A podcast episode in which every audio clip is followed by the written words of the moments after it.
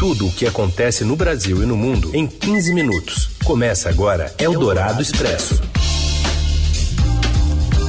Olá, seja bem-vinda, bem-vindo ao Dourado Expresso começando por aqui. A gente que reúne as notícias importantes no meio do seu dia para você seguir bem informado aí para o restante da sua segunda-feira. Você ouve a gente tanto pelo 107,3 ao vivo na Rádio Dourado, mas também nas plataformas digitais. Assim que a gente sai do ar, já fica tudo disponibilizado para você todos os dias. Eu sou a Carolina Ercolim e vamos aos destaques desta segundona, 16 de janeiro. Investigação apura se terroristas conheciam plantas do Planalto e da Câmara. Polícia Federal realiza buscas de suspeitos em atos em Brasília. Governo leva recados ao Brasil ao Fórum Econômico de Davos. Apoio à democracia e retomada de crescimento sustentável estão na pauta. E ainda a falta de neve no turismo europeu e a conquista do melhor resultado brasileiro da história do Rally Dakar.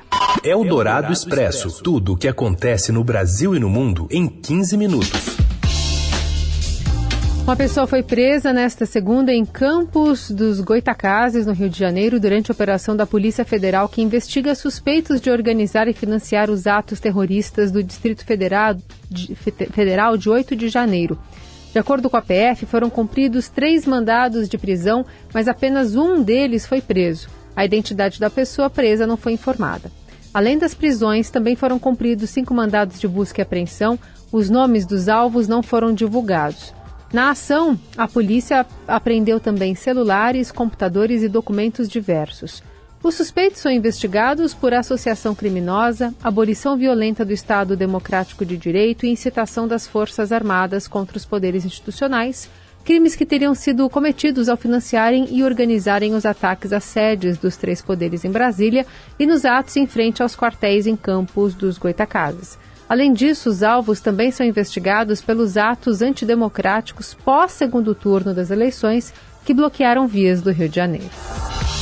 O interventor da Segurança no Distrito Federal, Ricardo Capelli, afirmou haver indícios de que os vândalos que participaram dos ataques aos três poderes no último dia 8 conheciam a planta dos locais. Ao ser questionado sobre eventual participação de policiais nos ataques, o interventor disse não ser possível atestar a participação de oficiais nos atos. Com relação à presença de profissionais, esse foi um depoimento que eu ouvi de um sargento e de um outro oficial que estava no campo, o sargento inclusive ferido, com vários pontos na cabeça, e ele declarou, ele falou, secretário, nós não estávamos enfrentando apenas manifestantes. Existiam homens no campo de batalha, com conhecimento do terreno, com conhecimento de táticas de combate, com características profissionais. Eram homens profissionais que estavam no meio dos manifestantes. Eles têm muito conhecimento, eles estão acostumados a lidar com manifestantes e a diferenciar o que é um manifestante que pode estar naquele momento de emoção exaltado e a outra coisa é um profissional. A afirmação dele para mim é grave e a gente está apurando. Bloqueios de redes de deputados, coleta de material genético, confisco de passaporte. Pepita Ortega conta mais sobre o cerco a atos golpistas. Boa tarde, Pepita.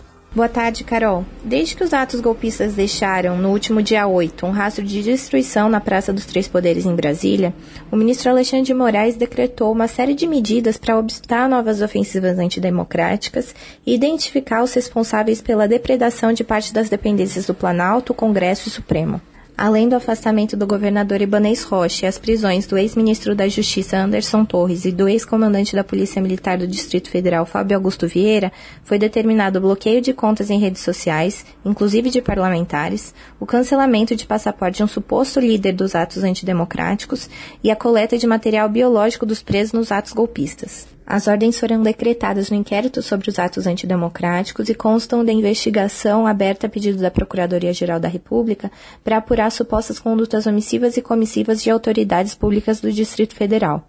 O ministro assinou uma série de despachos na quarta-feira, mesmo dia que proibiu a interrupção e embaraço ao trânsito em todo o país em meio à ameaça de novos atos golpistas. Em um dos documentos, Alexandre determinou o bloqueio de 34 perfis em redes sociais. Entre os canais atingidos estão dos deputados Nicolas Ferreira e José Medeiros, da influenciadora Bárbara Chatualizei e do apresentador Monarque. Segundo o ministro, a medida era necessária, adequada e urgente para interromper eventual propagação de discursos com conteúdo de ódio, subversão da ordem e incentivo à quebra da normalidade democrática. Outro despacho autorizou a chamada identificação criminosa mediante coleta de material biológico para obtenção de perfil genético.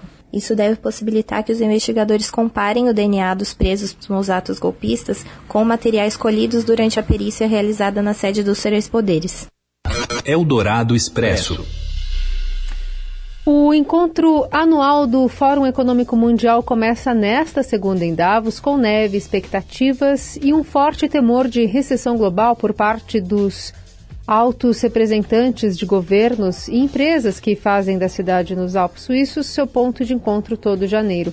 Para o Brasil, representado pelos ministros Fernando Haddad da Fazenda e Marina Silva do Meio Ambiente, é a chance de tentar vender o país como um desafio seguro, um destino seguro e atrativo para os investidores externos em meio à reorganização das cadeias globais, afetadas pela guerra da Ucrânia, quase três anos de pandemia e a combinação de inflação e desaceleração econômica nas principais economias do planeta. Haddad reforçará a agenda econômica para reinserir o Brasil no mundo segundo a colunista de economia do Estadão e da Rádio Dourado, Adriana Fernandes. Há uma preocupação dos líderes mundiais com o que aconteceu no Brasil no domingo retrasado, e é claro, isso não tem como não estar tá por trás das conversas com os investidores, sobretudo. Eles querem saber um pouco sobre isso e também cabe ao governo brasileiro, aos dois representantes, Marina Silva e Fernando Haddad, mostrar uma volta ao quadro de normalidade. Esse tem sido a pauta desde a semana passada, logo em seguida aos autos golpistas, as discussões, as medidas, elas seguiram acontecendo. Foi o caso de Fernando Haddad, que apresentou medidas econômicas na quinta-feira, na sexta, ele já conversou com representantes do mercado financeiro. Aliás, o ministro da Economia, Fernando Haddad, já disse em Davos que pretende levar recados do Brasil ao mundo de apoio à democracia, de retomada do crescimento com atenção às contas públicas e de sustentabilidade ambiental nesta manhã. Eldorado Expresso. A Organização Mundial da Saúde publicou novas orientações sobre a Covid-19 com base em evidências científicas recentes. Para pessoas infectadas, o período de isolamento foi reduzido de 13 para 10 dias a partir da data do início dos sintomas e de 10 para 5 dias para pacientes que testaram positivo, mas estão assintomáticos. A OMS continua recomendando o uso de máscaras para pessoas que tiveram contato recente com o vírus ou suspeitam estar infectadas, as que têm alto risco de desenvolver a forma grave da doença ou quando estiverem em espaço fechado, lotado ou mal ventilado. Eldorado Expresso.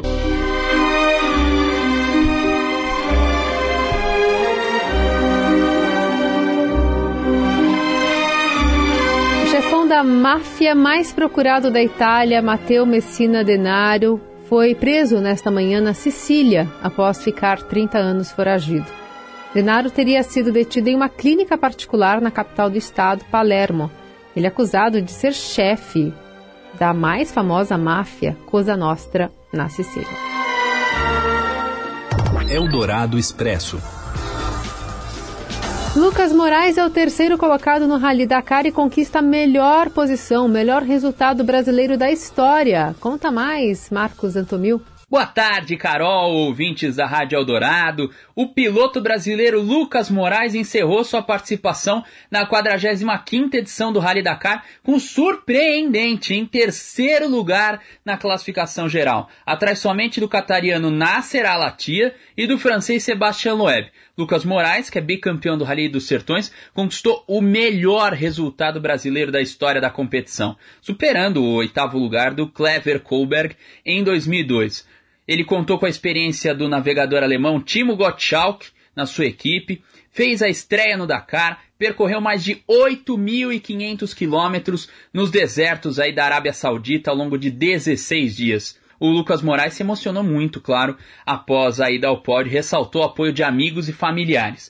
Além da ótima estreia, o Moraes também conquistou outras importantes marcas. Foi o melhor piloto da sua equipe, a Overdrive, e foi eleito o melhor novato da competição. Na categoria off-road, o navegador brasileiro Gustavo Gugelmin foi campeão dos protótipos leves em parceria com o piloto norte-americano Austin Jones. Outra atuação brasileira de destaque foi a do piloto Bruno Conte de Oliveira, que ficou em sexto lugar na categoria de UTVs. Na categoria dos quadriciclos, Marcelo Medeiros terminou em nono lugar.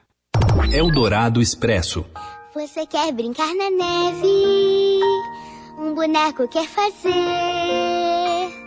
Você podia me ouvir e a porta... Estações de esqui em países europeus estão tendo problemas com o turismo é que a paisagem de inverno no hemisfério norte, que deveria estar coberta de gelo e neve, tem enfrentado temperaturas elevadas para a época, com um clima mais próximo do esperado para o verão.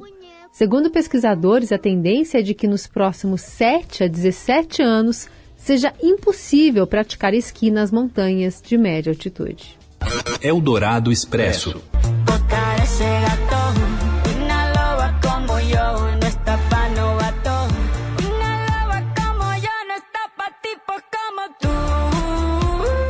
A arte de transformar mágoas em hits. O novo clipe da Shakira, com referências claras à traição do seu ex-marido, jogador de futebol Piquet, superou as mais de 100 milhões de visualizações no YouTube. Alcançou o topo das músicas mais tocadas no Spotify em apenas três dias um feito celebrado pela artista. A música Bizarre Rap Music Sessions 53 traz trechos como Você trocou uma Ferrari por um Twingo, um Rolex por um Cássio e mulheres não choram mais, agora faturam. Fala da troca de mulheres de 20 por é, duas de 20, né, enquanto tem uma de 40, enfim. No dia seguinte ao lançamento do single de Shakira, a americana Miley Cyrus também divulgou um clipe, o Flowers, do álbum Endless Summer Vacation, que deve ser liberado em março. A letra traz alusões ao fim do casamento também de Cyrus com Liam Hemsworth. E o clipe bateu em dois dias mais de 27 milhões de visualizações.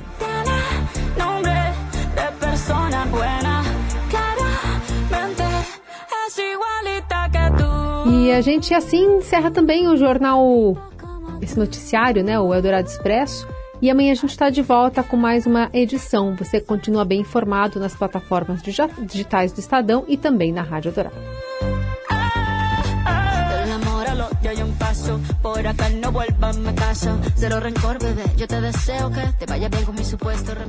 Você ouviu Eldorado Expresso tudo o que acontece no Brasil e no mundo em 15 minutos.